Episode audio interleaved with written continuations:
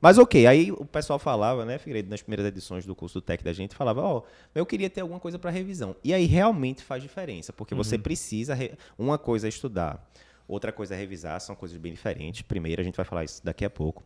E segundo, se você é, tem é, nenhum material né, na mão ali para estudar, você termina tendo que fazer o quê? Anotar muita coisa durante as aulas, aí tem que ficar pausando a aula, anota, demora muito tempo, e aí a aula que era de uma hora termina virando duas, porque você teve que anotar meio mundo de coisa.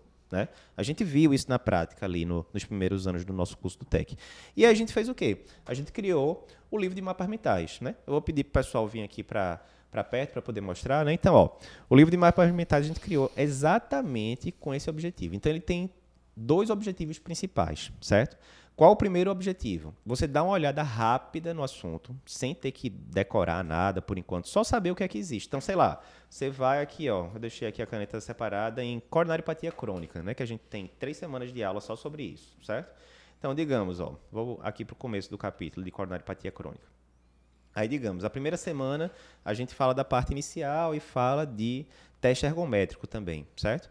Então, sei lá, você pode dar uma olhada lá, ó, vamos ver o que é que o pessoal vai falar. Obviamente todo mundo tem ideia já do assunto, né? Tá, vai prestar a prova de título e tal, e vai vendo, ó, ah, beleza, aqui falou sobre mecanismos de, de angina, o que é que pode determinar a angina, balança, né, oferta, demanda, aquela coisa toda, é, fatores precipitantes para angina, você vai dando uma olhada geral para ver o que é que tem aqui. No momento que a gente estiver mostrando a, a aula lá, começou a aula, o que é que a gente recomenda? Ó, você vai ver a aula com o livro aberto. Tá aqui o livro aberto. Aí eu comecei a falar, sou eu que dou essa parte aqui do curso. A gente começou a falar lá e, sei lá, segundo, terceiro slide eu mostro exatamente esse esquema aqui, né? Para quem está escutando no podcast não vai ver, mas eu estou mostrando aqui o, o, nosso livro de mapas mentais. Então, a gente mostra exatamente esse esquema aqui lá no slide. Pô, se eu sei que está no meu livro de mapas mentais, eu vou gastar tempo reproduzindo isso? Lógico que não, está aqui escrito já, uhum. né? Está aqui escrito.